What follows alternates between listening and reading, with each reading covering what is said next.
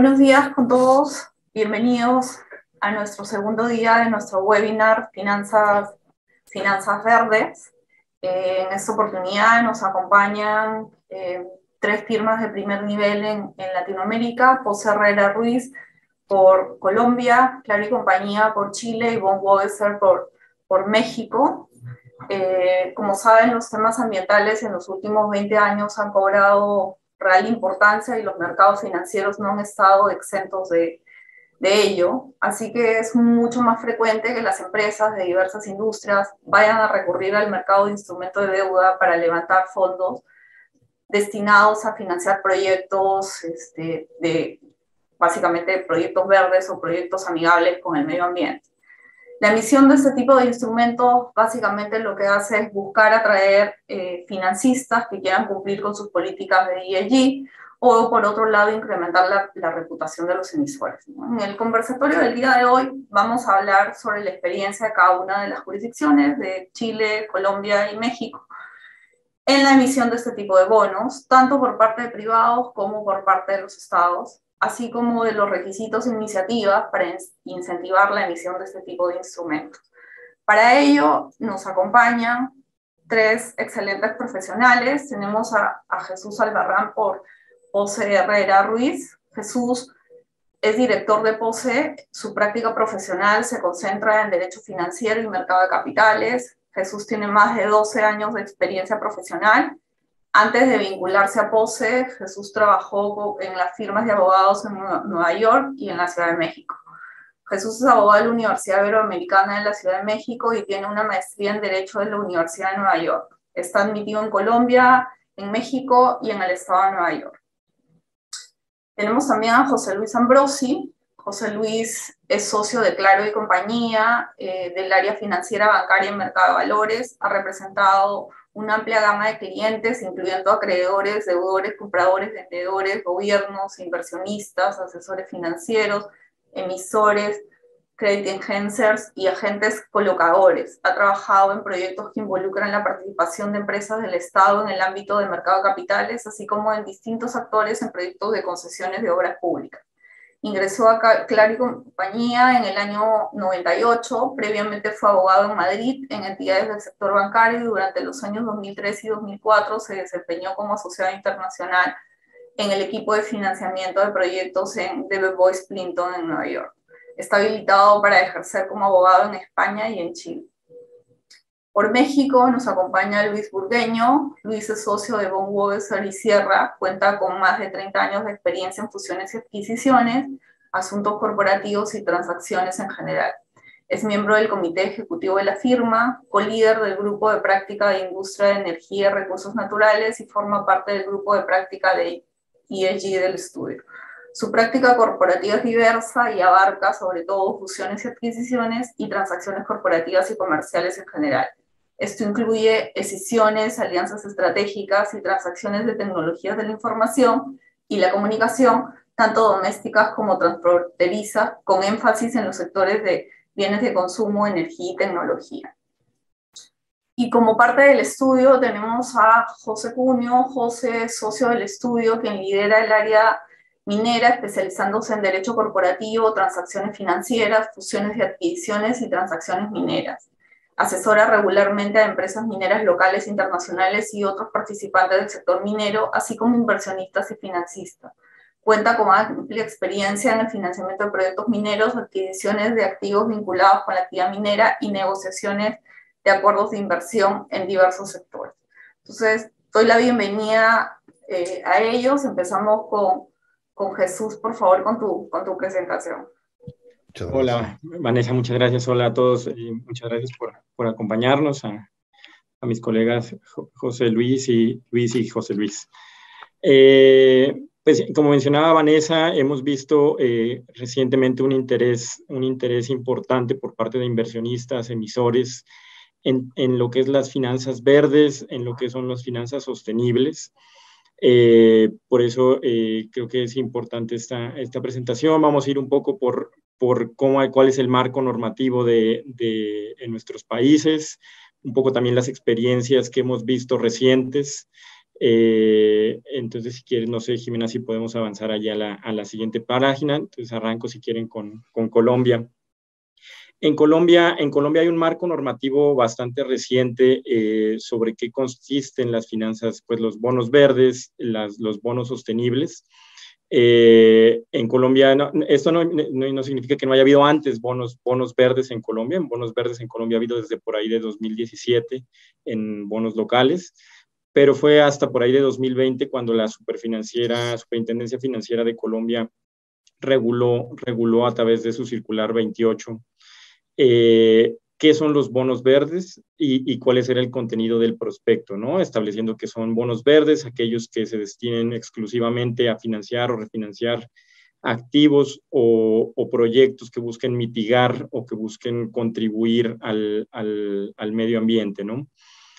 a partir de ahí eh, eh, se creó esta ya categoría, la, regulación en Colombia reconoció, reconoció la, categoría de bono verde, pero recientemente este año este año se ha, habido unos unas, eh, desarrollos recientes. Eh, a través de la circular externa 5 se adoptó la, taxonomía verde en Colombia, que un poco lo vamos a, conversar más adelante.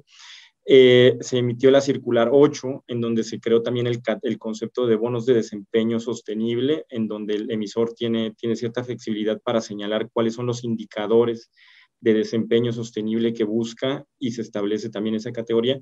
Y muy recientemente, hace un par de semanas, eh, se emitió la circular, la circular 20 eh, por parte de la Superfinanciera de Colombia, en donde se, se amplió la categoría a bonos de destinación específica, en donde no se reconocen ya solo los bonos verdes, sino también aquellos bonos sociales y bonos de la economía naranja y se establecen los requisitos que cada, que cada uno de estos bonos tiene, tiene, tiene que cumplir, ¿no?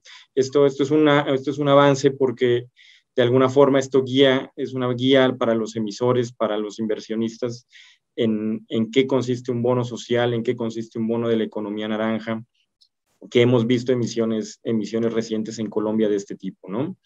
Eh, y bueno, también por parte de esto, de alguna forma, es la, regulación vinculante. Eh, se establece que tienen que tener los prospectos de información, eh, la información que debe divulgarse al público, pero también hay unas guías de buenas prácticas que ha, que ha expedido ahí la, la, Bolsa de Valores y que ha expedido también la Superfinanciera y que guían un poco a los inversionistas en la, en la adopción de esta regulación que, como les cuento, es, es bastante nueva en, en nuestro caso, ¿no? Eh, si, pudiéramos avanzar al, a la siguiente diapositiva. Y bueno, eh, ¿qué, ¿qué, es lo que pide esta regulación para hacer uno, un, para entrar en estas categorías de bonos ahora de destinación específica, que les digo, incluye no solo los verdes, sino también los sociales de economía naranja? Eh, es, primero hay que, hay que establecer claramente la, la información sobre el uso de los fondos en el, en el prospecto y para esto el emisor tiene que señalar qué objetivos busca cumplir, ¿no? Y aquí, aquí lo que la normativa dice es eh, hay, que, hay que utilizar bonos, eh, objetivos según criterios reconocidos ya sea nacional o internacionalmente, eh, los objetivos de desarrollo sostenible de las Naciones Unidas, los principios del ICMA, de los Green Bond Principles, Social Bond Principles, y la, la, novedad de este año es la, taxonomía verde ¿no? de Colombia, que, es, el marco normativo eh, nacional reconocido para, para seleccionar el uso de los fondos. Eh, eh, también hay que, hay que tener, hay que especificar cuál es el proceso y la evaluación de los proyectos elegibles. El emisor usualmente tiene que, establecer y divulgar qué áreas se van a encargar de, dentro, de, su estructura y cómo va a ser seguimiento para la selección de los proyectos elegibles. Eh, una, una, verificación externa. Eh, se tiene que tener una verificación de una segunda, de una segunda parte. Esta verificación es inicial. El, emisor puede hacerlo también, puede decidir también tener una verificación externa eh, cada que divulgue un reporte anual. esta segunda no es, no es obligatoria, pero si el emisor decide no hacerlo, tendrá que especificar por qué no lo está haciendo y decir expresamente por qué no está haciendo una, una verificación externa anual.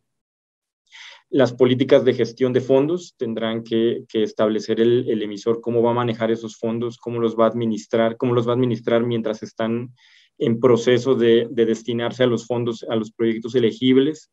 Acá hemos visto algunas estructuras que a través de patrimonios autónomos, que de alguna forma eso permite, principalmente en algunos bonos internacionales, hemos visto que eso le permite a los inversionistas tener las, las, la tranquilidad del manejo de los fondos. Y eh, finalmente los, los reportes del emisor, ¿no? que em, eh, existe la, la, obligación de reportar anualmente eh, en qué van, en qué va el uso de los fondos, en qué, cuáles son los cuáles son los monos, los fondos ya utilizados, los fondos aún en, en, digamos que están en proceso de destinarse a los proyectos elegibles, y eh, importante también que el emisor tendrá que reportar si en algún momento pierde la categoría verde, ¿no? O la categoría de bono de destinación específica. Digamos, esto es a grandes rasgos los, los requisitos eh, para los, la emisión de bonos en, de destinación específica o, de, de, verdes en, en Colombia. Como pueden ver, pues eh, siguen, siguen siguen mucho los principios internacionales, eh, aquellos del IGMA, de los Green Bond Principles, de los Social Bond Principles. Eh, pero digamos, el gran avance fue que, que nuestra regulación en, Colombia lo reconoció ya a partir de, de 2022, ¿no? Eh, no sé, Jimena, si podemos ahí avanzar a la, a la, siguiente.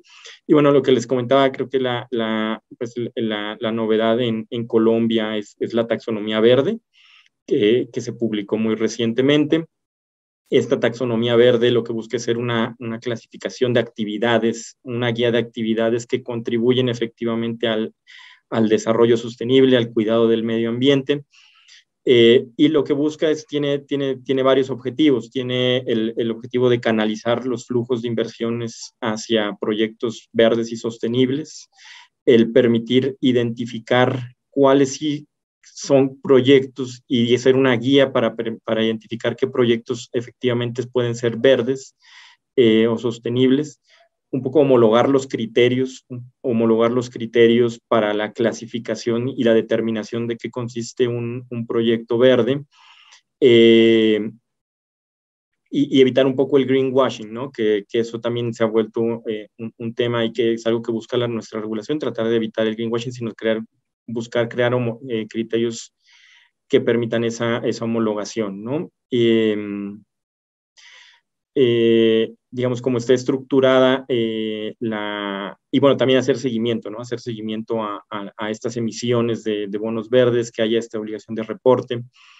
Eh, esta, esta, taxonomía está, tiene, pues en, en, Colombia tiene tres capítulos, se, se basó pues en, en, taxonomías existentes, eh, gran, una, gran, una referencia importante fue la taxonomía de la Unión Europea para su creación, eh, pero la, la, taxonomía colombiana incorpora algo, eh, principalmente en ese capítulo 3, en donde, en donde se habla de la gestión del suelo, tomando en consideración las, las características de Colombia particulares en donde pues eh, acá es importante la gestión del suelo para temas agrícolas, ganaderos, ¿no? Eh, entonces, esta es, esta es una gran novedad. Eh, de alguna forma, les digo, los, los, emisores ya venían cumpliendo con algunos estándares internacionales, eh, el, el, ICMA, eh, los estándares ICMA, los estándares de, de, Naciones Unidas, pero esto, esto da una referencia, una referencia nacional que pues esperamos que para los emisores sea e inversionistas sea, sea de gran ayuda ¿no? en, en la elección de, de,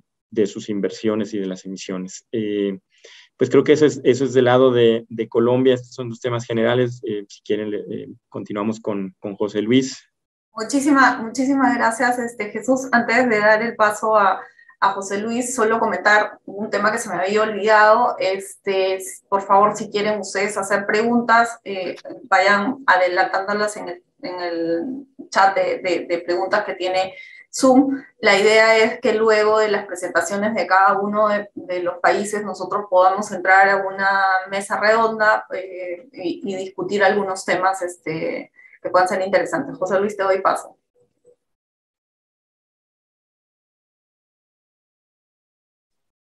Muchas gracias, Vanessa. Eh, bueno, hola, hola a todos y muchas gracias por dejarme participar en, este webinar. Encantado. Eh, yo voy a hablar un poco de la, experiencia en Chile y, cómo ha ido evolucionando el tema de los bonos verdes. Eh, en Chile tenemos que dividir o distinguir en el fondo eh, lo que ha ocurrido con los mercados internacionales de bonos versus los mercados locales de, de bonos en general. y específicamente qué ha ocurrido con, el tema de, de ESG y de, y de, los bonos verdes. ¿vale? los principales o sea, las principales normas de, mercado de valores en, Chile y la regulación eh, no distinguen en el fondo si los bonos son verdes o no, o sea, hay, una, regulación común al respecto y el emisor o los, reguladores más bien han ido eh, dejando al mercado la fiscalización de, estos bonos estos bonos verdes, ¿vale? Yo creo que Chile todavía, si bien ha, dado grandes pasos para efectos de que los emisores locales eh, eh, emitan en el mercado local bonos verdes, el, principal foco ha estado más bien marcado por los, los bonos emitidos bajo la regla 144A, que es en el fondo en, Estados Unidos, por los grandes emisores y colocadores chilenos, ¿no? empresas mineras, empresas de aguas principalmente, también empresas de, agricultura. Y el principal, sobre todo, ese ha sido el que ha servido como de, de, punta de lanza ha sido el, gobierno de Chile, no solamente a través del Ministerio de Hacienda, o sea, los, los, los, bonos del Estado, sino también a través de sus distintas empresas, como ha sido, por ejemplo, el Banco del Estado de Chile, que nosotros hemos ayudado con ellos para hacer eh, muy exitosa un programa que tiene de Medium Term Notes en el extranjero, eh, que comenzó en el fondo con bonos Plain Vanilla y ahora en el fondo eh, emiten cada cierto tiempo bonos relacionados a temas verdes y especialmente sociales, ¿no? como es el acceso a, los créditos, ¿me entiendes? O el acceso a, que las mujeres en el fondo haya un, un, ingreso de, rangos sociales menores a la, a la, banca, ¿vale? Em, en Chile, bueno, al igual que en Colombia, me imagino que en el resto de los países, en el fondo, los, bonos también están asociados o, son de alguna forma eh, fiscalizados o, certificados por, el ICMA. Eh, y, bueno, a través de los Green Bond Principles, los Social Bond Principles, así como los Climate Bonds Initiatives. Eh, la Bolsa de Comercio de Santiago, viendo un poco en el fondo lo que está ocurriendo en los mercados internacionales, también eh, creó un índice de instrumentos sostenibles que se puede ver en su página web y se puede ver en el fondo qué bonos locales se han ido emitiendo eh, en el tiempo eh, y, cómo su performance. Yo creo que en este caso, si tú, más que hablar de las regulaciones, sí, eh, yo creo que el, tema principal cuando uno es inversionista o en el fondo cuando ve los bancos es cuál es el compromiso de cada uno de los emisores a efectos de cumplir con lo que dijo en su uso de fondos en el contrato de emisión. En Chile, eh, como ocurría también en Colombia, los emisores tienen que estar publicando a través de, terceros eh, certificados anuales de, si han cumplido o no con su uso de fondos, ¿entiendes? pero pensando, bueno, más bien es mi opinión, es, es no hay una sanción o, ni una consecuencia para la emisora en caso que, no cumpla. Si bien en el fondo quizás no, no, va, no va a perder eh, la tasa o, las condiciones, si lo que va a ocurrir en el fondo es que quizás el fondo su bono no va a estar calificado por, por el ICMA pero no, hay una consecuencia más allá en, términos de, del cupón o lo que ocurre. Una cosa que ha ocurrido este año eh, eh, y que yo creo que es muy importante en Chile es el Estado de Chile eh, emitiendo un bono que está linkeado a la sustentabilidad, donde un bono que este año por casi como 2.000 millones de, de dólares en los mercados internacionales, donde por primera vez se ha visto, en el fondo, como sí que hay una correlación entre el uso de fondos y la certificación que le hacen respecto de si se han cumplido o no los objetivos del bono y la tasa de interés o podría haber sido también, no sé, las, garantías asociadas. Bueno, el Estado de Chile es un, es un, bono soberano, así que no tiene garantías, pero si ves donde si no se cumplen ciertos estándares, en el fondo el bono le va a salir más caro o menos caro al Estado de Chile. Y yo creo que ese ha sido un, salto muy grande y espero en el fondo que en el futuro eh, sigan los emisores o los bancos eh, apostando con instrumentos de este tipo, porque eh, básicamente efectiva, sí que va a haber ahí un compromiso del emisor respectivo a cumplir con lo que se, con lo que se propuso inicialmente. no sé si puedes pasar. Eh, bueno, como decía antes, en el fondo, eh, los bonos verdes en general, eh, desde un punto de vista regulatorio, no requieren ningún tipo de autorización especial, ¿entiendes? Solamente es un compromiso propio del emisor para con sus inversionistas a efectos de que se cumplan ciertos estándares. De hecho, la Comisión del Mercado Financiero en Chile, que bueno, es una de las, de las grandes críticas que, teníamos en el fondo antiguamente la gente que nos dedicamos a a mercado de capitales es que eh, comparado con los mercados internacionales donde un emisor grande puede aprovechar ventanas de inversión rápidas y colocar bastante rápidamente eh, o aprovechar un momento bueno de tasas de interés, en Chile uno tenía que pasar por un proceso de inscripción que demoraba uno, dos meses y perdías básicamente el aliciente del emisor mismo para colocar en Chile.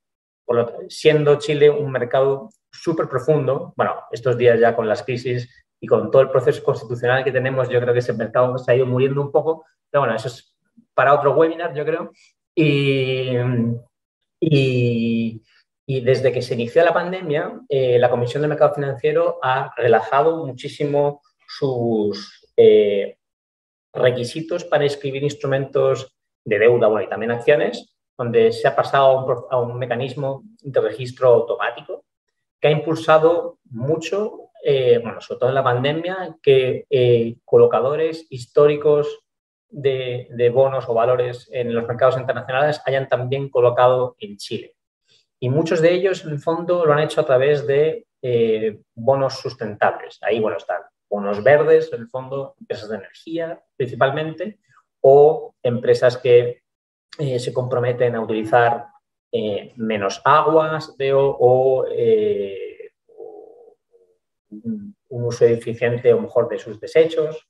Eh, también existen los bonos sociales que comenté antes, en el fondo instituciones financieras, donde hay un, compromiso para que la gente acceda a microcréditos, se pueda financiar, se lo encuentro muy bueno. Y luego, respecto a los bonos sustentables en el mercado local, eh, o sea, bonos que estén linkeados a la sustentabilidad, perdón, eh, todavía no hay, solo ha habido en los mercados internacionales, pero espero que en el fondo, eh, cuando el mercado repunte, cosa que todavía no lo ha hecho, dado las tasas de interés, en el fondo se vean, se vean más, ¿vale? Eh, bueno, como ocurre también en, Colombia, hay un, hay un compromiso del emisor de publicar siempre informes de terceros que certifiquen que el uso de fondos de los bonos se han utilizado efectivamente para los proyectos que se, que se, que se eh, determinaron o en el fondo se presenten proyectos para efectos de que el uso de fondos efectivamente eh, se ha utilizado en, los programas o en el, marco que, se dispuso. Eh, y obviamente los inversionistas van chequeando si ese certificado eh, es emitido y si efectivamente se cumplen o no.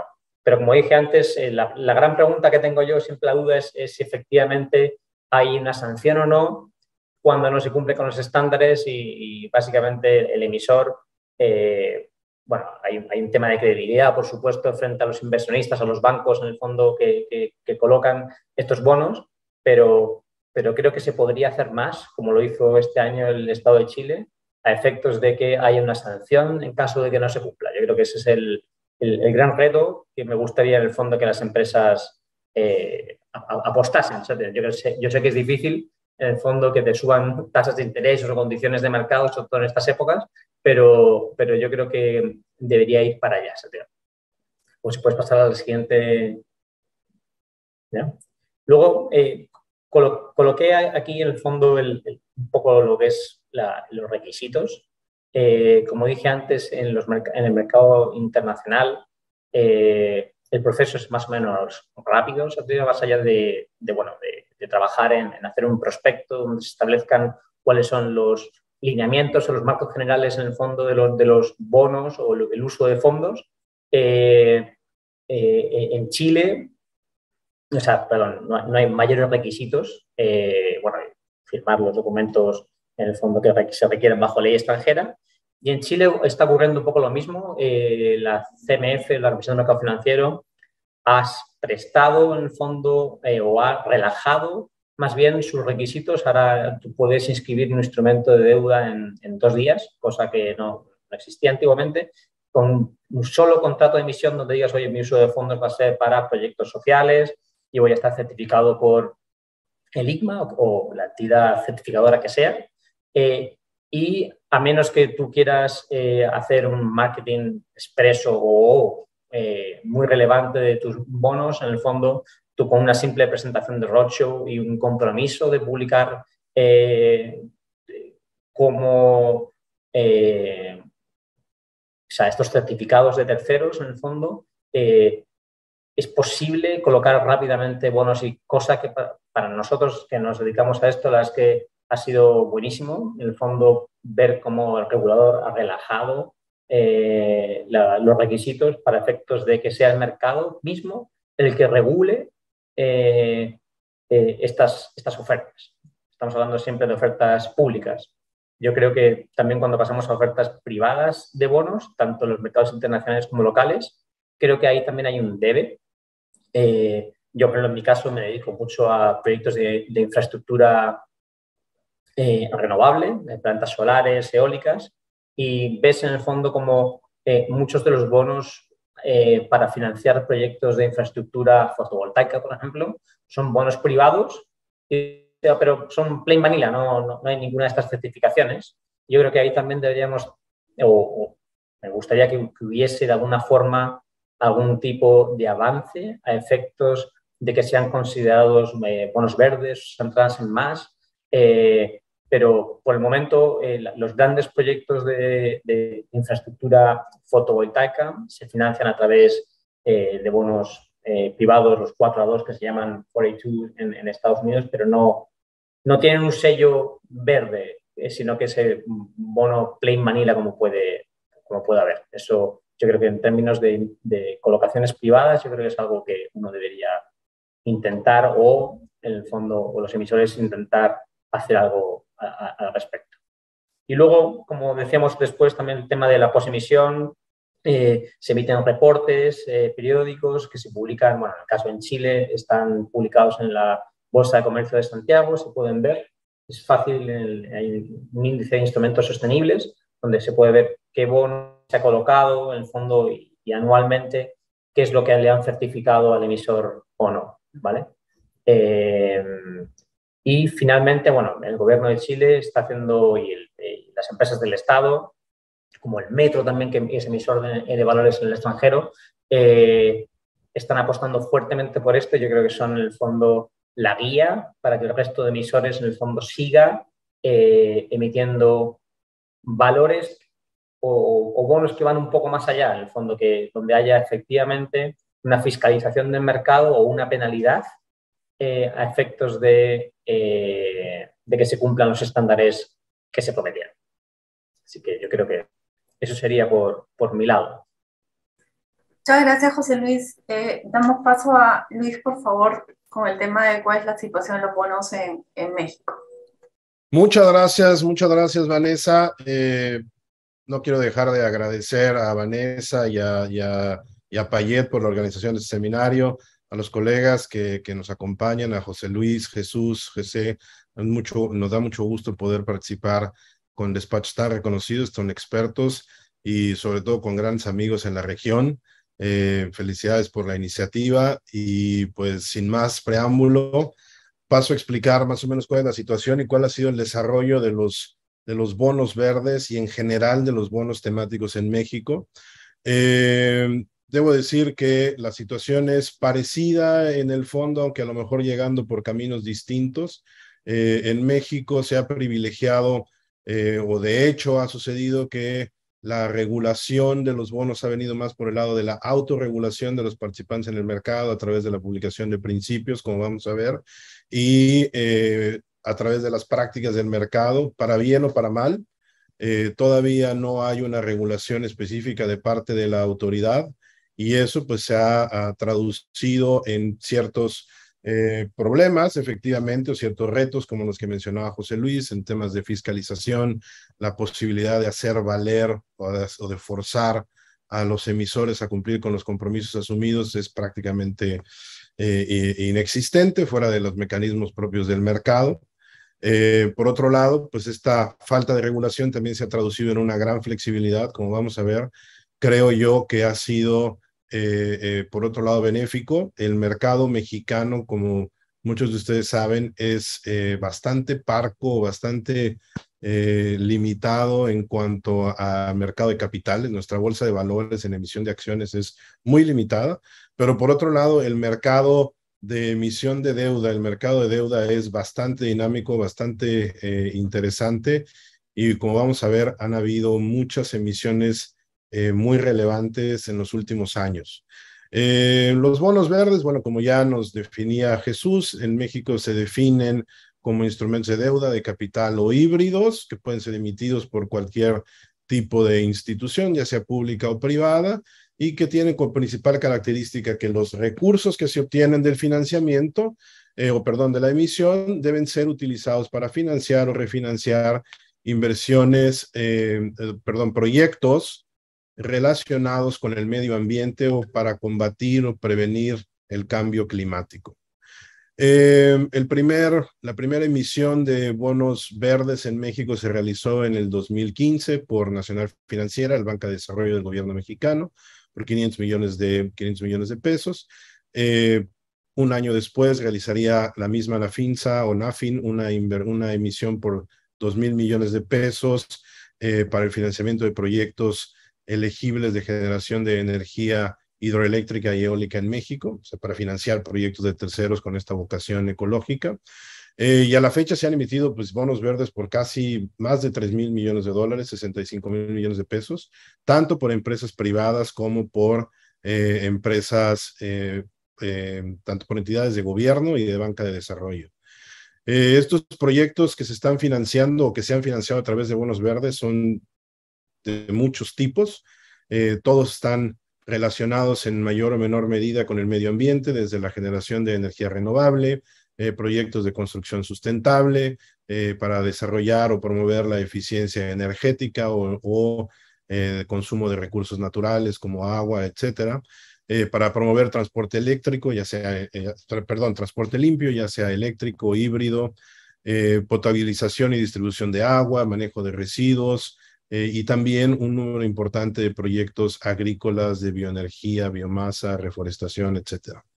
Ahora bien, eh, en los más, digamos, los desarrollos más recientes, por ejemplo, eh, en el 2001, Arca Continental, que es una embotelladora mexicana de Coca-Cola, hizo una emisión, creo que está presente en varios de los países que están aquí representados, es una emisión por 3 mil millones de, de pesos para financiar eh, proyectos para reducir su huella de carbono en su cadena de fabricación. Eh, otra emisión de bonos verdes relevante fue la de Coca-Cola FEMSA en el 2020, que fue bastante grande, por 700 millones de dólares, para financiar proyectos del medio ambiente eh, relacionados con economía circular. Em, lo más importante quizás, o el desarrollo más interesante que ha habido es que de a partir de la emisión de los bonos verdes se ha extendido la práctica o el interés por emitir bonos temáticos de otra naturaleza. Eh, hasta ahora, digamos, la emisión de bonos estrictamente verdes es como una cuarta parte de todos los bonos temáticos que se han emitido, pero la, tendencia va hacia emitir bonos eh, temáticos en diferentes ámbitos. Eh, existen, por ejemplo, los bonos sociales, que ya nos mencionaba José Luis, que básicamente se destinan sus recursos o los recursos obtenidos a proyectos relacionados con programas de bienestar social, típicamente eh, enfocados a segmentos vulnerables de la población. Así, por ejemplo, el banco Compartamos hace un par de años hizo una emisión eh, de bonos sociales para otorgar créditos a sectores vulnerables de la población, a microempresas, empresas rurales, así como para mujeres empresarias. ¿okay? Eh, otros, por ejemplo, un, un fideicomiso gubernamental, el FIRA o Fideicomiso Instituido en relación con la agricultura, emitió también unos bonos sociales para otorgar créditos a sectores vulnerables de la población en el medio rural y algunos programas eh, eh, de micro, bueno, de, de, tecnología para microempresarios rurales, ¿no? otros bonos que se han estado emitiendo también son los bonos sustentables, que en realidad son Em, una especie de híbrido entre bonos estrictamente verdes y bonos sociales. O sea, básicamente los bonos, los bonos sustentables, los que están procurando es financiar proyectos relacionados, eh, proyectos que tienen tanto una vocación eh, medioambiental o ecológica como una vocación social para disminuir brechas sociales o para proteger o fomentar el desarrollo económico de grupos especialmente eh, desfavorecidos. Eh, los bonos sustentables en México han representado aproximadamente el 44% de las emisiones que se han hecho eh, por diferentes empresas, diferentes industrias. Por ejemplo, Fibra 1, que es eh, una empresa operadora de, parques industriales en México y en general de inmuebles, este, emitió un bono muy grande por 8 mil millones de pesos en el 2021 para promover proyectos para la reducción de consumo de energía o manejo más eficiente de recursos, eh, así como para financiamiento de proyectos socioeconómicos y empoderamiento de mujeres, eh, eh, que digo, tiene un componente social muy interesante. Lo mismo BBV, el banco BBV México, emitió también un bono social para otorgar financiamientos a proyectos verdes y sociales.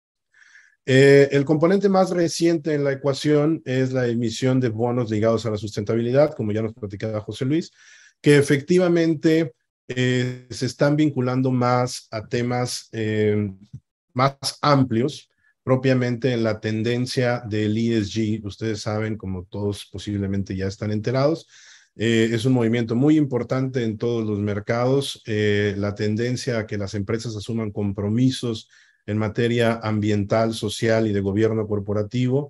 existe todo un movimiento, hoy por hoy es prácticamente todas las grandes empresas reconocen que eh, tienen un deber frente a la sociedad de promover al desarrollo del medio ambiente y hacer en general que el mundo cumpla con, con mejores estándares. Entonces, los bonos ligados a la sustentabilidad son, digamos, una variante de los bonos verdes y de los bonos sustentables, en el que los objetivos están atados a estos criterios y, y compromisos autoimpuestos por las empresas en materia ambiental, social y gubernamental, y que van adquiriendo un carácter mucho más preciso en cuanto a que se establecen objetivos específicos a cumplir, generalmente expresados de manera cualitativa, pero también ya con compromisos cuantitativos, ¿no? Eh, por ejemplo, eh, Volaris emitió recientemente un, un bono ligado a sustentabilidad, en el que asume un compromiso de reducir su huella, su huella de carbono en un 25% con un calendario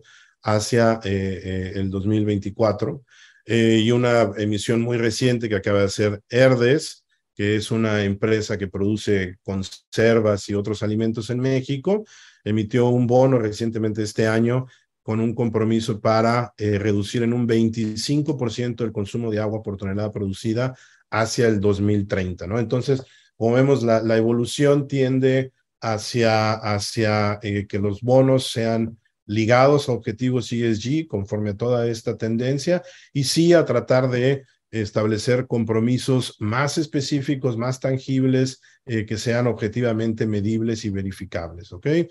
Eh, también vamos a tocar el tema más a continuación. El, gobierno mexicano también se ha sumado a la tendencia y este año acaba de emitir un bono que fue muy exitoso eh, de, un, bono gubernamental vinculado a sostenibilidad. Ahora sí, si pasamos a la siguiente, por favor, eh, Jimena. Entonces, en materia de regulación, como les comentaba, en México prácticamente la regulación es muy escasa, si no es que nula. No hay un marco jurídico específico aplicable a los bonos verdes o bonos temáticos en general. La normativa es la que aplica a todos los eh, eh, instrumentos de deuda que se emiten en el mercado de valores. Entonces, es básicamente las mismas, las mismas circulares, la misma ley del mercado de valores y circulares emitidas por la Comisión Nacional Bancaria de Valores que rigen los bonos verdes como cualquier otro bono o instrumento de deuda, seguros, secades, etcétera, etcétera. Eh, entonces, este vacío, digamos, legislativo, regulatorio, ha sido llenado por los mismos participantes en el mercado a través de directrices, digamos, de soft law, que han sido emitidas por algunos de los principales eh, eh, organismos no, no, gubernamentales involucrados en el mercado de valores de México. específicamente, existe un Consejo Consultivo de Finanzas Verdes que emitió eh, unos principios de bonos verdes que siguen obviamente toda la normativa eh, internacional. Desde luego ya previamente en México se habían estado siguiendo los, los criterios internacionales, los Green Bond Principles de, de, del ICMA, etcétera. Pero bueno, ya en México esta asociación que es particularmente importante porque este consejo consultivo integra tanto a la Bolsa Mexicana de Valores, que como ustedes saben la bolsa más importante en México, como la Asociación Mexicana de, de Bancos, la Asociación eh, Mexicana de Instituciones eh, eh, Bursátiles, la AMAFOR, la Institución Mexicana de Operadoras de Fondos de Pensiones. Entonces, este, este consejo consultivo ha emitido estos principios que están basados en los estándares internacionales, pero que se han ido siguiendo. Eh, no hay eh, principios emitidos específicamente para otros bonos temáticos, ¿ok? O sea, no hay unos principios para, para bonos sostenibles o para bonos ligados a ESG, pero digamos que el marco conceptual general, que es el que vamos a platicar ahorita, se sigue, eh, se sigue en términos generales. El elemento más importante, como ustedes lo han mencionado ya tanto José Luis como Jesús, es la existencia de un tercero independiente que hace una eh, certificación o validación de que los bonos que se emiten cumplen con estos requisitos y durante la vida del bono de que los fondos efectivamente se están utilizando para estos eh, criterios. Entonces pasamos a la siguiente, por favor. Eh, los principios básicamente son muy similares a los que ya nos habían comentado José Luis y Jesús, por razones obvias, se basan en estándares internacionales, eh, son cinco en términos generales, quiere decir eh, que cualquier bono que cumpla con estos requisitos puede recibir el calificativo de bono verde. Como les decía, estos mismos principios por analogía se están utilizando para otros bonos sostenibles o ligados a sustentabilidad. Lo primero, pues es que el destino de los recursos tiene que estar efectivamente destinado para el financiamiento o refinanciamiento de proyectos relacionados con la protección del medio ambiente o con la prevención o combate a los efectos del cambio climático, en el caso de los bonos verdes.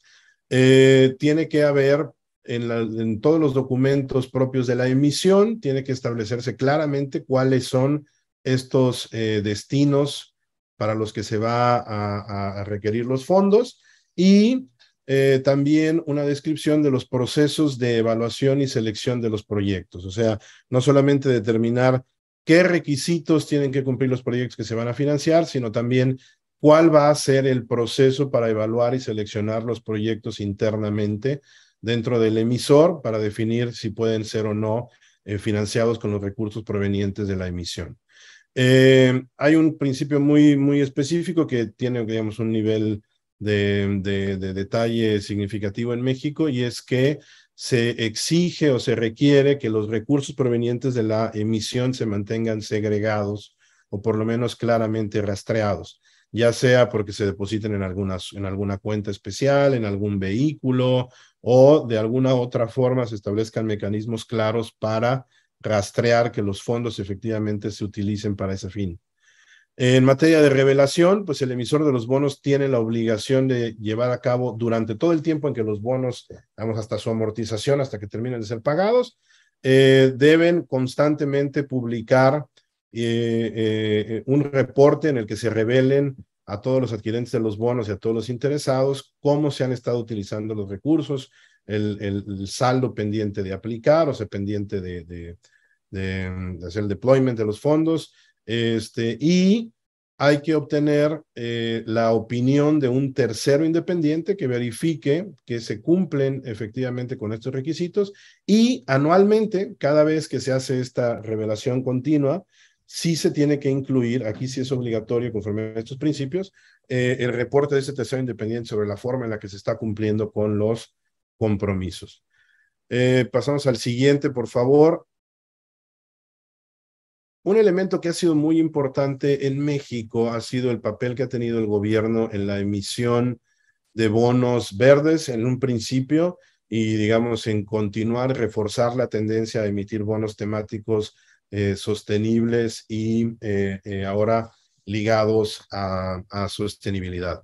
en realidad, la, emisión de bonos verdes es relativamente escasa. sí se emitieron algunos bonos al principio, como explicaba la FIN, se realizó dos emisiones de bonos verdes.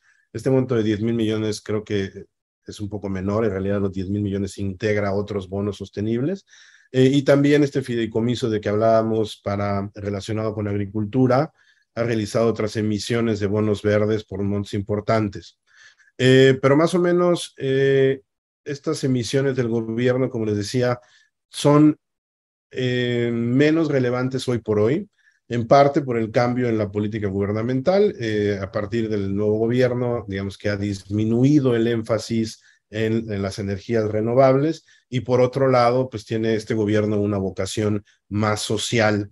Entonces el gobierno ha realizado muchas emisiones de bonos eh, sustentables en el que se vinculan objetivos propiamente verdes con objetivos eh, sociales tanto a través de la banca de desarrollo, en este caso Bancomex, que es el Banco Mexicano para Fomento de Exportaciones, y eh, por entidades paraestatales como la Comisión Federal de, eh, de Electricidad. Por ejemplo, en el caso de la emisión realizada por Bancomex, los recursos se utilizan para financiar proyectos sostenibles que promueven desarrollo económico y con énfasis en aquellos que contribuyan a impulsar las exportaciones con un énfasis en pequeñas comunidades, proyectos, eh, microempresas, este, etcétera, ¿no? En el caso de la emisión de la CFE, se utilizan para financiar proyectos verdes y sociales relacionados con energías eh, renovables de eficiencia energética y el componente de inclusión social. Este año, eh, justo en mayo de este año, se emitió la Secretaría de Hacienda un bono muy importante que fue muy exitoso, creo que tuvo una sobresuscripción como de cuatro veces, eh, de bonos eh, eh, alineados con criterios ESG, son los llamados bondes G, que han tenido bastante, bastante éxito y que, pues dadas las necesidades de financiamiento actual del gobierno mexicano y de esta, esta vocación social del gobierno que tenemos, pues es previsible que vayan a, a, a continuar. ¿Ok? Y bueno, finalmente, pues el gobierno de la Ciudad de México también ha realizado emisiones de bonos verdes, aunque esas, digamos, ya no son tan recientes. Y este, pues, es el panorama general. Como les decía, creo que en México, eh, eh, como mencionaba también tanto Jesús como José Luis, y seguramente será el caso de José, el gran déficit sigue siendo en el tema de enforcement. ¿okay? ¿Cómo vamos a hacer que estos eh, emisores de bonos efectivamente estén expuestos a responsabilidad en caso de que no cumplan con estos compromisos y cómo vamos a evitar el greenwashing para mantener el atractivo. Y bueno, pues con esto termino mi presentación. Muchísimas gracias. Le cedo la palabra a, José, me parece. Muchas gracias, Luis. José, vamos. Sí, no, muchas gracias. Es un, un, gusto estar con todos ustedes y en particular compartir la mesa con profesionales tan destacados como los que nos acompañan. Eh, bueno, en realidad la situación de los bonos verdes en Perú es bastante similar a lo que han eh, comentado en las otras jurisdicciones. Creo que, como comentaba Jesús, probablemente a Colombia nos lleve cierta ventaja por, por haber reconocido ya eh, normativamente los principios este, internacionales que rigen el mercado de, emisión de bonos verdes. al igual que ocurre en, en Chile y México, en Perú no tenemos regulación específica respecto de la emisión de bonos verdes. Eh, cuando uno ve los prospectos de las emisiones verdes que han habido en Perú, básicamente son tratados como bonos corporativos eh, ordinarios y se rigen por las normas este, generales del, mercado de valores, ¿no?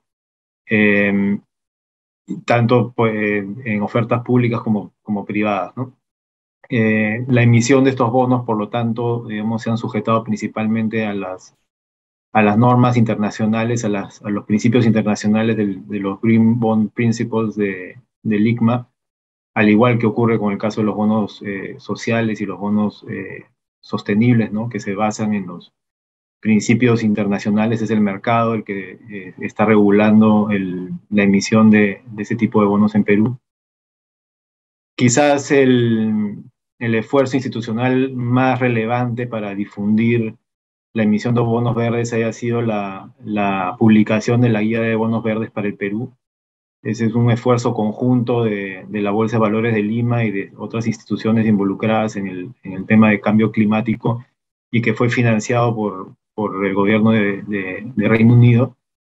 Es una guía, digamos, este, no es un documento vinculante para la emisión de, bonos verdes, es un documento que básicamente lo que busca es informar ¿no? sobre en qué consisten los bonos verdes, eh, cuál es el marco regulatorio, qué, cuáles son los principios este, y guías internacionales que guían la emisión de, este tipo de instrumentos y más o menos que describe, digamos, cuál es el proceso que tiene que seguir un emisor interesado en emitir bonos verdes en el Perú, ¿no? Eh, a nivel estatal, eh, el año pasado, relativamente, reciente, a mediados del año pasado, el, Ministerio de Economía y Finanzas aprobó el marco de bono, para el bono sostenible de Perú eh, a través de la resolución ministerial 221-2021-EF.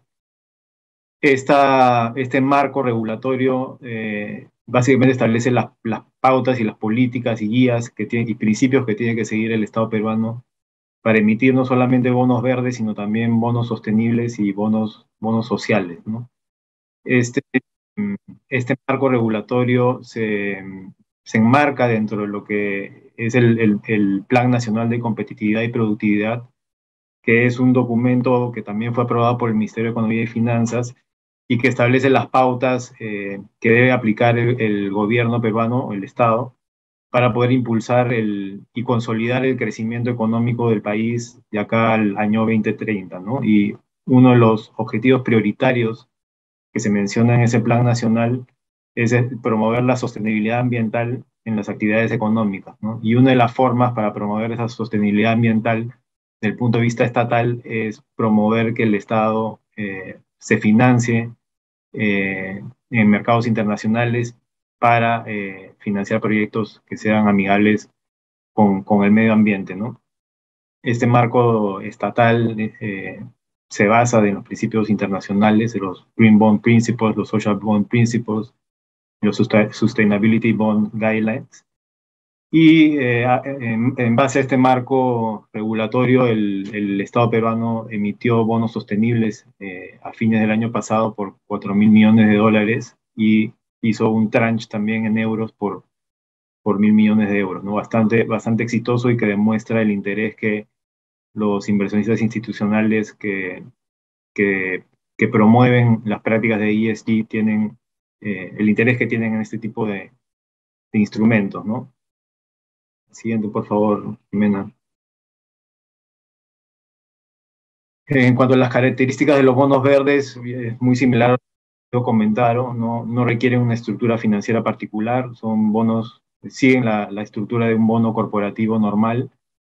Por naturaleza el bono tiene que ser un, es un bono, de, es un instrumento de deuda con, con un vencimiento mayor a un año, lo cual es relativo, ¿no? Porque no, no significa que no puedan haber instrumentos de deuda eh, de menor plazo que también reciban la certificación verde, ¿no? En el caso de Perú tenemos el ejemplo de, de bosques amazónicos que tenía un programa de, de deuda de corto plazo de, de, papeles comerciales que tiene una certificación eh, como bono sostenible y que, y que digamos, no, no califica propiamente como, un, como bono, pero que sí tiene la certificación. ¿no?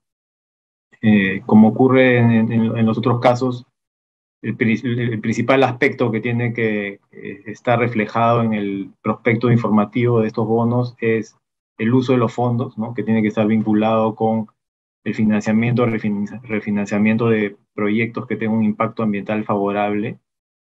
Eh, no es necesario que en el prospecto informativo se especifique un proyecto en particular o proyectos en, eh, eh específicos. Es, es, posible, digamos, establecer en el prospecto marco un, una categoría general de proyectos financiados con los, fondos. Eh, a medida que se van haciendo emisiones de bajo un programa, eh, los, los prospectos complementarios pueden los proyectos que van a ser eh, financiados. Y bueno, en cuanto a, qué proyectos califican como, como de impacto ambiental favorable, es bastante general. Básicamente se rigen por los principios internacionales, las guías internacionales de qué cosa califican como proyectos ambientalmente favorables, ¿no? Eso incluye proyectos que generan reducción de emisiones, sustituciones de fuentes de energía por energía renovable, mejora en la eficiencia de uso de energía, o mejora en la, en la gestión de desechos. ¿no? La, eh, la verdad que el, marco es bastante, bastante amplio. ¿no? Y el otro requisito fundamental que tienen que tener esto, este tipo de bonos es eh, evidentemente la certificación, ¿no? que puede ser a través de un reporte de segunda opinión, ¿no? de, un, de un experto certifica que, que la estructura del bono está alineada con los principios internacionales o una certificación de alguna de, estas, de, alguna de las entidades eh, reconocidas como el, Climate, como el Climate Bonds Initiative. ¿no? también se tienen que establecer en el prospecto, digamos, los compromisos tanto de monitoreo en el uso de fondos, ¿no? Como comentaba Luis, normalmente se requiere que eh, hay un procedimiento que permite el rastreo de los, de los fondos y su uso, ¿no? Teniendo cuentas realmente separadas para permitir un rastreo más sencillo y eh, la obligación de tener eh, reportes periódicos a los inversionistas, tanto en, eh, respecto de la asignación de los fondos a los proyectos como de los impactos ambientalmente favorables que estos van generando. ¿no? Y si bien no es un requisito, porque digamos, no hay normas que lo obliguen, las, buenas prácticas también requieren que normalmente se presente una verificación de parte de un tercero de que los fondos eh, están siendo correctamente asignados a los proyectos elegibles. El siguiente, por favor. En cuanto al, proceso de, emisión, es muy parecido a lo que comentó José Luis cuando eh, comentó la experiencia en Chile. ¿no? Eh, digamos, previo a la emisión, básicamente lo que, lo que se tiene que hacer es identificar cuáles van a ser los proyectos que van a ser elegibles para ser financiados por el bono ese insumo, digamos, tiene que ser incluido en, los documentos de la emisión, principalmente el prospecto informativo y, los contratos eh, marcos de emisión, para definir con claridad cuál va a ser el uso, el uso de los fondos. Eh, y en base a eso se da la certificación, la revisión de la opinión de, un tercero que va a certificar o dar la certificación al, programa o a la emisión como, el calificativo de, de verde. La emisión y la colocación se rigen por normas generales del mercado de valores peruano ¿no? y pueden ser emitidos bajo oferta pública o bajo el régimen de Fast Track, que es la oferta pública dirigida a inversionistas institucionales. ¿no? Otra alternativa es también acudir al mercado de, de oferta privada. ¿no? Ahí, eh, digamos, interesante escuchar lo que comentaba José Luis ¿no? de la, de la flexibilización que habían eh, que había tenido el regulador chileno para eh, permitir que, el registro y la colocación de, instrumentos de deuda se facilite en, los tiempos actuales. ¿no? Creo que es algo que, probablemente deberíamos de tomar como, experiencia también en, en Perú. Y posterior a la emisión, bueno, lo que ya hemos comentado, ¿no? Tiene que haber un, procedimiento para hacer el seguimiento y monitoreo del uso de fondos, ¿no? A través de mecanismos que permitan hacer el rastreo de, los fondos y su uso. Y la emisión de reportes eh, periódicos, normalmente anuales, eh, hacia los inversionistas para eh, acreditar que los fondos efectivamente han sido utilizados para los fines para los cuales fueron invertidos y los impactos positivos que estos proyectos van teniendo en, el, en, el, en el, medio ambiente. ¿no? En el caso de, emisiones por ofertas públicas, eso va a calificar como hecho de importancia y, y estos informes tienen que ser reportados al, a la Superintendencia del Mercado de Valores, además de eh, cualquier obligación de, de reporte eh, directo al, al, a los inversionistas. Eh, en conclusión, digamos, en, Perú no hay normas que regulen específicamente los bonos verdes. Este, eh, se rigen, digamos, la, emisión se está rigiendo por los, los principios eh, que aplican en el mercado internacional, básicamente el ICMA. Y creo que como principal tenemos en Perú es, por un lado, creo que diversificar el, el tipo, los, tipos de emisiones verdes, ¿no? Hasta el momento la mayor parte de emisiones que han habido en el mercado peruano eh, son, eh, han estado orientados a, temas energéticos, ¿no? Pero ahí hay un espacio bastante grande de proyectos de otro tipo que, que, que, sería bueno que incursionen en este mercado.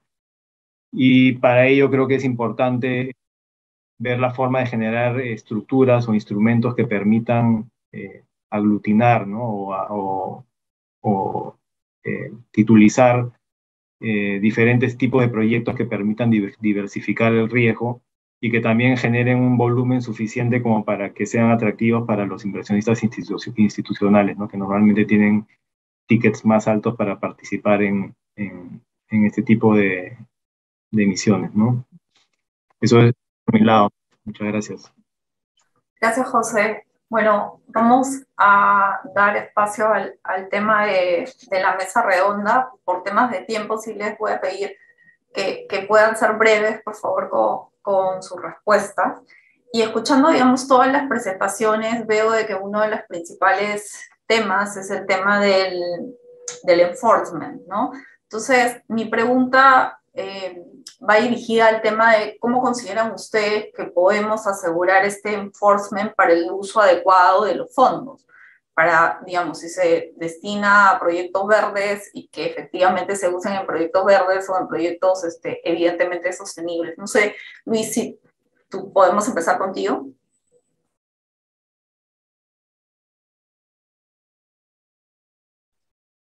Estás en mute, eh, ya, perdón. Eh, te decía, Vanessa, que eh, el problema de fondo es que es un tema estructural, por lo menos en el caso de México, pero me atrevo a decir que en general en la región, el tema del enforcement en, en, en los bonos verdes no es exclusivo de ellos, sino que también aplica en general a las emisiones de deuda. acuérdense que en México tenemos eh, básicamente el nivel de, enforcement a través administrativo, ¿ok? que puede derivar en sanciones penales en casos extraordinarios por conducto de la Comisión Nacional Bancaria de Valores, que es el órgano regulador. ¿no? Eh, para bien o para mal, el, el, el, regulador en México es bastante pasivo, no debo decir, y actualmente eh, se está enfrentando problemas por disminución de presupuesto, entonces, digamos, todavía tiene menos recursos. Y por otro lado, lo que hace falta en México, reitero, para bien y para mal, porque tiene sus pros y sus contras, es que los mecanismos de enforcement privados, eh, como podrían ser, por ejemplo, las, las acciones colectivas, otro tipo de procedimientos directos en los que un inversionista pueda ir y demandar al emisor por haber incumplido con estas obligaciones, realmente eh, eh, son inexistentes prácticamente o muy difíciles teóricamente existen, pero los procedimientos son demasiado largos, no hay total claridad en cuanto a los remedies que se pueden obtener, cuantificación de daños, falta de experiencia, no hay acciones colectivas en México en esta materia. Entonces, eso hace que esa parte, digamos, del enforcement sea muy limitada. Yo creo entonces que la solución debe venir un poco en el sentido de lo que nos comentaba eh, eh, José Luis, eh, en establecer consecuencias dentro de los mismos documentos de la emisión por, el, por, no, por la falta de cumplimiento de estos objetivos que como veíamos ahora la tendencia es que cada vez sean expresados en términos más cuantitativos y no solo cualitativos, ¿no? Entonces, si el compromiso de una empresa es por obtener eh, eh, un ahorro en el consumo de agua a lo largo del tiempo, bueno, esos son objetivos que son más eh, medibles y debería empezarse a establecer como práctica que los, los emisores tengan que pagar alguna consecuencia por el hecho de no cumplirlo, ¿no? Porque de otra forma, por lo menos en el caso de México, les decía, es un tema más estructural de cómo puede un inversionista o un grupo de inversionistas demandar a un emisor por el incumplimiento en términos generales de un prospecto, de un folleto informativo, es complicado. gracias. José Luis, no sé si nos puedes ayudar. Bueno, aquí es, aquí es parecido. Yo creo que en el fondo eh, también la Comisión de Mercado Financiero como que da un paso atrás, básicamente el regulador chileno, y dice, oye, bueno, eh, si hay algún problema en el fondo entre inversionistas y los emisores, eh, uno, bueno, va a ser problema del emisor porque en futuras emisiones, en el fondo, las colocaciones van a ser castigadas en términos de, pricing, A efectos de que eh, si no, cumpliste con lo que dijiste que ibas a decir en una emisión, en el fondo la siguiente te va a costar obtener la certificación correspondiente. Eh, y eh, eso yo creo que para efectos de credibilidad de un emisor es bien, bien relevante y para efectos de, también de, en el futuro querer colocar, pues, especialmente en los mercados internacionales, eh, con un banco internacional que te lo haga como de, underwriter o algo así, eh, o agente colocador, eh, se lo van a pesar dos veces antes de, ayudar. Entonces yo creo que yo creo la, sanción va un poco por ahí. Y, y, como decía antes en mi presentación, yo creo que el paso adicional que los emisores deberían cumplir, pero yo, entiendo que es difícil de hacer, es lo que está haciendo el Estado de Chile de efectivamente hacer un link entre el performance de, tu uso de fondos, el fondo de lo que prometiste hacer, y eh, la tasa o garantías o covenants en el fondo que acordaste tener en tu contrato de visión respectivo. O sea, si tú no cumpliste eh, con X parámetros en, uno o dos años en el periodo que dices, por ejemplo, en el estado de Chile, eh, si tú te vas al bono que emitieron recientemente, ellos dicen que tienen que tener energías limpias, o sea, pues, el, hasta 60% de la producción de generación eléctrica en Chile a través de medios renovables para el año 2032, creo que es. Eh, si tú no cumples con ello, bueno, pues en el fondo se te va a subir, creo que es hasta 200 eh, puntos base eh, la, la, tasa de interés. Eso es, es fuerte, ¿entendés? Es fuerte y yo creo que en el fondo es un paso a seguir que no sé si todo el mundo quiere hacerlo. Eh, eh, en Chile, bueno, como muchos países eh, presentes, como Perú, Colombia, México también, en el fondo hay, es, un país eminentemente minero. Yo creo que hay muchas compañías en el fondo que están haciendo una transición fuerte para que sus procesos productivos cambien radicalmente especialmente con el uso del agua, ¿vale? Que es, eh, especialmente en el norte de Chile, en el desierto de Chile, es muy, muy escaso. Eh, y, bueno, se están haciendo proyectos de desalación eh, o intentando hacer proyectos de desalación. y, y muchos de los usos de fondos de los bonos de empresas mineras que, hemos ayudado van dirigidos a ello, pero en el fondo no vemos todavía que haya eh, un impacto en, las emisiones que ellos hagan.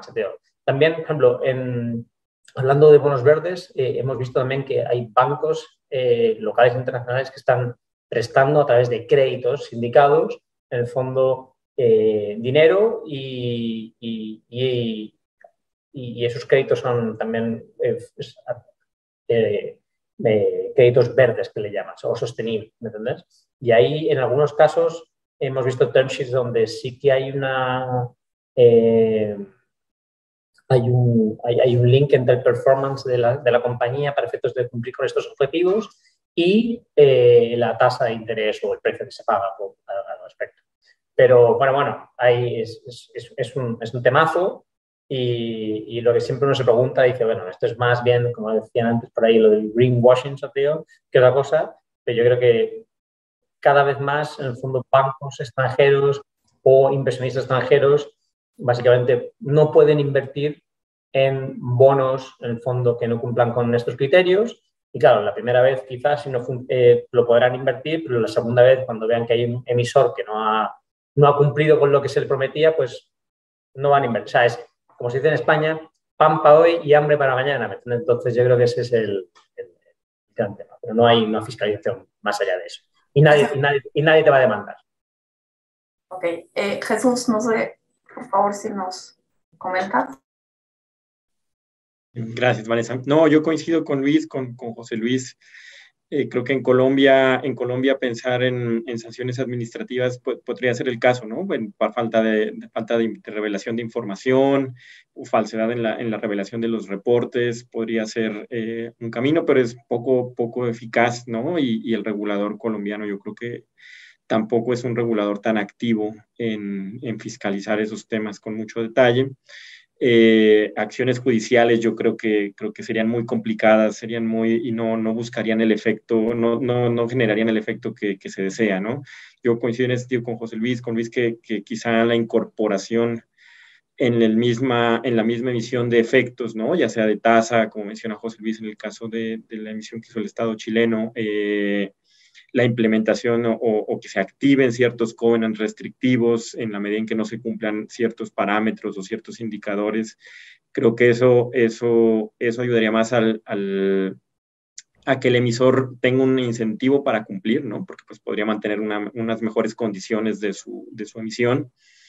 Eh, una mejor fiscalización del, del, inversionista porque podrían establecerse parámetros un poco más claros, ¿no? Y, creo que eso también ayudaría al, al, desarrollo de estos mercados, ¿no? Que es, eh, como mencionan, eh, el siguiente paso, ¿no? Es decir, ya, ya se está creando que son, que se está, pues, creando o por regulación o por principios, como mencionan en, en las diversas jurisdicciones, que son los bonos verdes que constituyen efectivamente un, un proyecto elegible pero falta, faltaría ahora quizá medir el impacto, ¿no? Y, medir, y, medir, eh, y medir cómo efectivamente esta, estas emisiones efectivamente han contribuido al desarrollo sostenible, ¿no? Eh, y la inclusión de estos, de estos covenants, la inclusión, ir pensando en la inclusión de estos, de estos eh, mecanismos que, se, que regulen dentro de la misma emisión beneficios para el emisor, pues podría ir atado también de, métricas, ¿no? De métricas un poquito más precisas de que el emisor pueda reportar a los inversionistas, mira, logramos tanto porcentaje de reducción en el uso de agua, en la emisión de gases,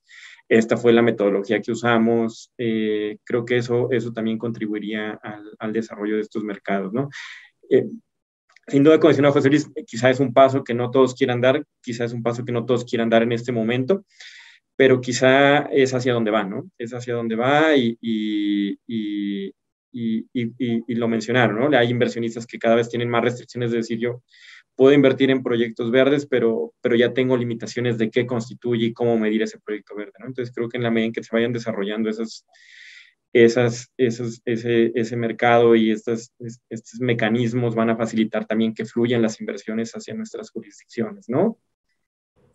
Gracias, Jesús. José, antes, juntamente, digamos, este, a tu presentación, eh, hacerte una pregunta del público que decía para el, si para el mercado peruano los inversionistas requieren la certificación de bono verde del emisor. O sea, en, o sea, en realidad, digamos, como no hay, no, hay reglamento, no hay regulación específica en Perú sobre el tema de bonos verdes, al final todo se, todo se rige por un poco la práctica internacional, ¿no? Y lo, el inversionista que, quiere invertir un bono verde, lo que va a buscar es que el bono tenga la certificación verde de acuerdo con los estándares internacionales para cumplir con sus propias políticas internas, que seguramente les exige tener que invertir en un, bono que tenga determinadas características y entre esas características eh, seguramente va a estar que el bono y el, eh, emisor, digamos, eh, tenga, digamos, la certificación de alguna de estas entidades reconocidas internacionalmente eh, como certificadores de, de, verdes. Eh, perfecto. Em, voy a hacerles la, la última pregunta y, voy a tratar, digamos, de vincular también con, con el tema de las preguntas del público. Em, nos dicen si, si existen técnicos independientes que hacen el seguimiento de los compromisos y si existen principios internacionales que se vienen aplicando ¿por qué debería existir una normativa específica para estas emisiones? O sea, no podría haber el riesgo de que cada país defina su propia normativa, siendo menos líquido el producto. Y juntamente, digamos, a, este tema de, por qué, digamos, la necesidad de regular eh, criterios este, para efectos de la emisión de, de cada uno de, los bonos en cada jurisdicción, les pregunto también cuáles creen de que este, qué se requeriría para incentivar la emisión de este tipo de, bonos. ¿no? Les pido, please, ser breves, que, estamos súper este, cortos con tiempo. José, empezamos contigo. Sí, este, eh, ¿qué se puede hacer para incentivar el, bueno, a la primera pregunta un poco de por qué es necesaria la regulación. O sea, yo creo que la regulación siempre tiene ese riesgo, ¿no? Que, que dependiendo de qué, de qué tan buena o mala es la regulación, puede generar esos efectos eh, deseados o no, deseados, ¿no? Este, yo creo que en la medida de lo que, o sea, como de lo que está pasando, por ejemplo, nos comentaba Jesús en, Colombia y, en, y Luis en, en, México, digamos, un poco en la medida de que la normativa eh, eh, local eh, acoja, digamos, los principios eh, internacionales que ya son los principios que se están eh, tomando en el mercado. Creo que de, alguna manera la regulación sí puede tener un efecto beneficioso si es que contribuye a estandarizar el, producto y facilitar, digamos, el proceso de colocación de este tipo de bonos, ¿no? El bono verde, digamos, si bien que estamos, eh, hemos dicho, digamos, que es un bono como cualquier otro, eh, por exigencias internacionales, eh, sí requiere eh, invertir recursos eh, adicionales a un bono normal, ¿no? Porque tiene seguimiento, eh, hay que hacer los reportes, las certificaciones por terceros, ¿no? Entonces, eso implica que, que, un emisor de bonos verdes tenga que tener, eh, tiene que invertir más, probablemente más recursos que un emisor normal, ¿no? Y eso lo pone de alguna manera en una suerte, en una posición menos competitiva que un bono regular, ¿no? Y creo que la, la regulación, en la medida de que eh, estandarice y homogenice los procesos de emisión de este tipo de bonos, puede ayudar a compensar ese, ese, ese mayor costo, ¿no? Y creo que y creo que ese es, digamos, como, como qué cosas se pueden hacer para incentivar la, la emisión y colocación de este tipo de bonos. Creo que un poco el tema podría ir por ahí, ¿no? De, de tener regulación que lo que busque realmente es eh, y, y, estandarizar este tipo de productos para que sea eh, más fácil su, su, su colocación y, y, no, entren, no estén en esa situación eh, menos competitiva que un bono ordinario. Gracias, José. José Luis, por favor. Yo creo que mi, mi, experiencia es un poco distinta. Puede ser en el fondo que, como dije antes, en, en Chile un bono verde a efectos de su transabilidad eh, y ofertas igual que un bono normal y corriente. ¿Entendés? Y de hecho, bueno, eh, respecto de la regulación, yo creo que la experiencia en Chile también ha sido la autorregulación del mercado, ¿me entiendes? Yo creo que si, como hemos podido ver en, en todas las presentaciones de todos los países, países, las empresas certificadoras o los guidelines en el fondo son siempre eh, las mismas. En el fondo, básicamente, se, se siguen los principios de, de, la, de, la, ICMA, básicamente, y, y, y, eso es por algo. En el fondo. Ahí sí que hay una estandarización en el fondo de los principios eh, de los bonos verdes en, a lo largo del fondo, por lo menos los, países que están en este, este foro. Eh, y, desde el punto de vista chileno, eh, se ha atendido más bien a la autorregulación del mercado. Yo creo que, eh, y la CMF así lo ha entendido, ha tardado mucho tiempo en, en entenderlo, y yo creo que no hay, no hay mejor sanción, como decía antes, que es el propio inversionista no vaya a invertir en tu bono la próxima vez. ¿entendés? En el fondo, o eh, eh, lo que decía antes, que eh, se te generen ciertas penalidades o, o, podría ser también un premio. En el fondo, tener, que he visto una pregunta por ahí, en el caso que, que un bono pudiese perfectamente tener, en, en, vez de que se te suba la tasa, al revés, en el fondo que se te baje la tasa producto de que cumplas con ciertos, con ciertos objetivos. Yo creo que eh, estamos todos hablando lo mismo y yo creo que al final son los mismos actores, los mismos entidades que certifican en, Colombia, en México, en Perú. Al final, eh, yo creo que eh, eso no es una autoridad la que te lo ha impuesto, sino que es más bien el mercado o, como nosotros hacemos siempre, uno va copiando del exterior, que, es la, la, la, la, experiencia, el fondo que ha tenido éxito y uno lo va adoptando, ¿no? Eh, y yo creo que bueno, viene de Estados Unidos eh, y de Europa y, y, uno lo ha ido eh, eh aceptando y, y, así en el fondo es como se va autorregular, creo yo. Gracias. Eh, Jesús, por favor. Gracias, Vanessa. Sí, creo que, creo que en Colombia la, digamos, la regulación lo que busca es de alguna forma establecer ciertos mínimos para darle certeza al inversionista de que el producto efectivamente tiene una destinación, una destinación específica, ¿no? Eh, y digamos, creo que al, basarse en principios internacionales, de alguna forma reconocer también ciertas prácticas que ya ha habido, en, eh, que ya vienen no solo en Colombia, sino en el mundo, ¿no? Eh, en ese sentido, creo que esa es una intención buena de la regulación, ¿no? De dar certeza de, de que la etiqueta, la etiqueta reúne ciertos mínimos pero sin duda existe el riesgo, como mencionaba José, que pues se exista, se, esto desencadene una sobreregulación que, que, que, resulta en lo contrario, ¿no? Que desincentive la emisión de este, de este tipo de, de bonos. Eh, le digo, yo creo que en la medida en que provee esa certeza, creo que, creo que es útil porque, porque hay muchos inversionistas que, que cada vez sus restricciones o sus lineamientos son más estrictos, ¿no? De hacia qué proyectos dirigirse, con ciertas, con ciertos, eh, que haya ciertos indicadores, ¿no? Y, por ejemplo, el, ejercicio de la taxonomía verde en Colombia creo que, creo que eso es lo que busca contribuir, ¿no? Que haya como una, una, un marco de referencia, una guía de actividades que efectivamente contribuyan eh, contribuyan a, establecer qué tipo de proyectos pueden ser elegibles, ¿no? No es que sea una lista, no es una lista taxativa de este sí, este no, este sí, este no, es más un marco, un marco de referencia igual basado en, principios internacionales, en taxonomías internacionales, y creo que ese es el reto, ¿no? Que, no sea, eh, que esas, estas regulaciones locales no estén desalineadas con, con, las prácticas en otros mercados o con las prácticas internacionales, porque entonces sí sería lo contrario, ¿no? desincentivarían el, estos, estos mecanismos. Entonces creo que, creo que ahí tienen el reto los reguladores de, para, incentivar, para incentivar esto es buscar, buscar terrenos comunes, ¿no? Buscar terrenos comunes con otras jurisdicciones, con principios internacionales, para fomentar lo que, lo que en el fondo buscan, que es atraer inversión. Gracias, Jesús. Luis, terminamos contigo, por favor. Estás en, silencio.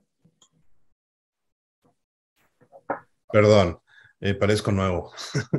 Como te decía, eh, todo en la vida tiene sus pros y sus contras y esta no es excepción. Evidentemente, la, la, regulación efectivamente tiene el beneficio de que brinda más certeza a los inversionistas e incluso a los mismos participantes en el mercado, emisores, calificadores, etcétera, pero por otro lado tiene el defecto, al menos en el caso de México, de que la regulación eh, es, es, es, demasiado fija, ¿ok? No es tan dinámica como el mercado. Digamos, la regulación, haciendo la analogía, es una fotografía y la evolución del mercado es una película.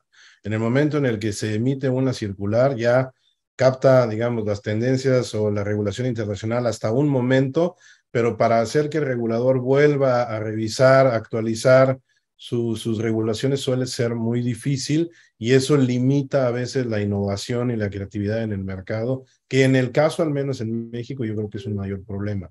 Yo creo que mejoraría el regulador por hacer enforcement de las reglas que ya existen, porque al final de cuentas pues, los bonos verdes se inscriben en la regulación de los bonos en general y siempre este, por la, digamos, la, la, la, la falta de información adecuada, la falta de cumplimiento de los compromisos asumidos en prospectos o folletos informativos, también puede ser sancionado por las autoridades. Entonces, no creo que haga falta un, eh, eh, eh, una normatividad específica para bonos verdes, creo que haría más falta un enforcement activo de la regulación general aplicable a los bonos.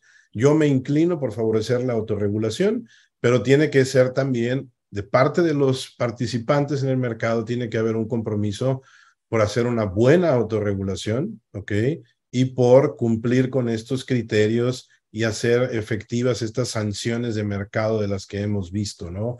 Este, eh, eh, castigar efectivamente a los emisores que no cumplan, eh, penalizándolos en futuras emisiones, igual con las calificadoras, etcétera, ¿no? Generalmente los participantes en la industria siempre queremos favorecer la, la autorregulación, pero a veces hay también otros incentivos perversos que hacen que las mismas empresas participantes, el caso de las calificadoras ha sido, digamos, muy relevante en muchos escenarios. A veces las calificadoras también se hacen de la vista gorda y ni siquiera ellas mismas cumplen con sus propios procesos y criterios para calificar emisiones. Entonces, en resumen, creo que la opción es la autorregulación, pero con un compromiso efectivo de parte de los participantes en el mercado de hacerla efectiva y hacer valer, digamos, la fuerza, el poder sancionador de los mecanismos de mercado mismos. Muchísimas gracias, Luis, José, Jesús y José Luis, por habernos acompañado el, el día de hoy. Evidentemente, las finanzas verdes van cobrando espacio en nuestros mercados financieros. Eh, muchas gracias a todos por, por, su participación y por habernos acompañado estos dos días este, durante los webinars. Gracias. Hasta luego. Gracias a todos.